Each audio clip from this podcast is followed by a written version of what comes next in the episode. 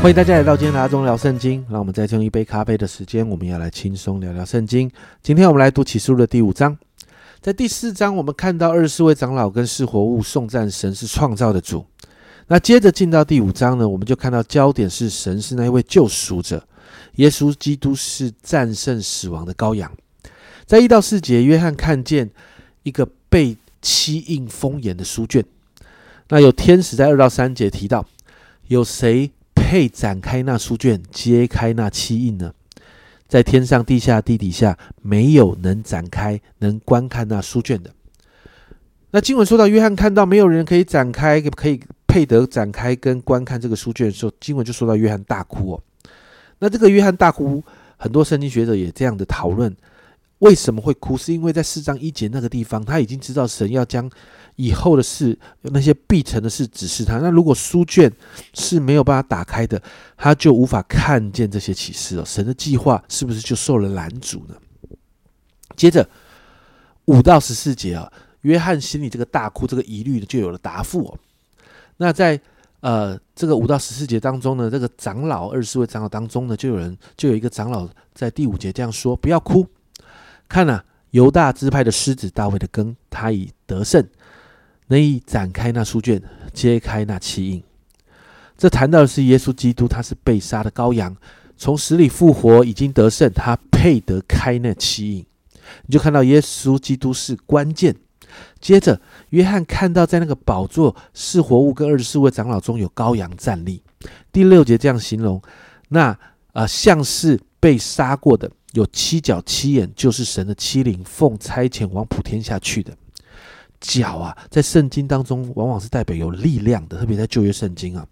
那这个七呢，就代表完全啊。那这个七角的羊，就代表是全能的羔羊啊。那七眼代表是耶稣基督跟神有一样的这样的全知啊。所以七角七眼代表主是全知全能的。那七灵就谈到是圣灵。奉差遣往普天下去的，那所以经文就继续提到，这个羔羊就从神那里呢，就拿了书卷，羔羊取了书卷，这个动作就引来了极大的敬拜跟赞美。经文这样说：四活物和二十四位长老就匍匐在羔羊面前，啊，接着谈到各拿着琴和盛满了香的金炉，这香就是众人众圣徒的祈祷啊。这个琴与金香炉哦，就代表的是呃赞美、敬拜还有祷告啊，所以你就看到他们就是用敬拜跟祷告这样来献给主啊。接着是活物和二十四位长老这样说：九到十节，你配拿书卷，配揭开七印，因为你曾被杀，用自己的血从各族、各方、各民、各国中买的人来。叫他们归于神，又叫他们成为国民，做祭司归于神，在地上执掌王权。这里就谈到耶稣之所以配得揭开七印，是因为耶稣为着人的罪死，用自己的血把众人买赎回来，使他们重新归于神，成为天国的子民，成为祭司，也能够在地上恢复治理的命定来执掌王权。所以啊。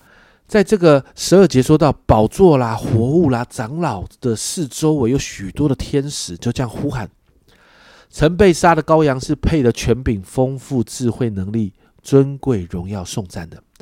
然后接着更大的赞美领导，在在经文里面说到：天上、地下、地底下、沧海里和天地间一切所有被造之物，哦，他们都这样说：但愿颂赞、尊贵、荣耀、权势都归给。坐在宝座的和羔羊，直到永永远远。在这样的敬拜里面，是活物跟众长老也夫妇敬拜。那经文第五章就到这里结束。在第五章里面，你看到当这个封印的书卷被拿出来的时候，就代表神预备要开启这最后的时刻，而我们看到耶稣正是那个关键。经文谈到耶稣之所以是关键，是因为耶稣带来的救恩。耶稣的死为众人赎罪，耶稣用自己的宝血买赎了那些属属神的百姓，把这些百姓赎回来。第十节就很重要的谈到，又叫他们成为国民，做祭司归于神，在地上执掌王权。这里谈到的是，我们每一个人就恢复了神本来要给我们的身份，我们是属神的子民，是君尊的祭司，是与主一同掌王权治理这地的。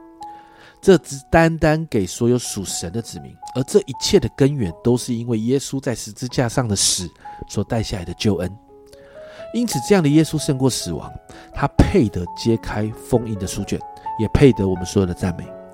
所以今天呢，我们为着自己能够得到这样的救恩，我们也来向主来感恩呐。这一份救恩得来不易，是白白的恩典。但虽然是白白恩典，却是耶稣付上极大的代价，是恩典，但绝不廉价。所以，今天我们一起来向主献上感恩跟赞美，因为他配得。我们一起来祷告。主，我谢谢你，主啊！当我们在看这一段经文的时候，主啊，主啊，你配得揭开这书卷。主啊，我们也要如同这个呃二十四位长老跟呃四活物还有众天使一样，主啊，当我们看见你拿着书卷，主啊，你要揭开的这一刻，主啊，我们要向你敬拜，我们要向你俯伏，因为主你付上了代价，把我们买赎了回来，恢复了我们的身份。主啊，主啊，好，让我们可以与你一起来面对揭开书卷的那一刻。主啊，你配得我们一切的赞美。主啊，我们有有这样的荣耀，主，我们有这样的身份。我主啊，我们今天可以恢复啊，本来主你要我们进到这些命定的里面，主啊，都是因为主你在十字架上面，主你付上的代价。因此，今天我们向你献上感恩，谢谢你，谢谢你所付的代价，谢谢你，我们要把这所有的荣耀都归给你。谢谢主。这样祷告，奉耶稣基督的圣名求，阿门。家人们，被杀的羔羊是配得的，耶稣是救恩的关键，救恩是恩典，但救恩绝不廉价。这是阿忠聊圣经今天的分享，阿忠聊圣经，我们明天见。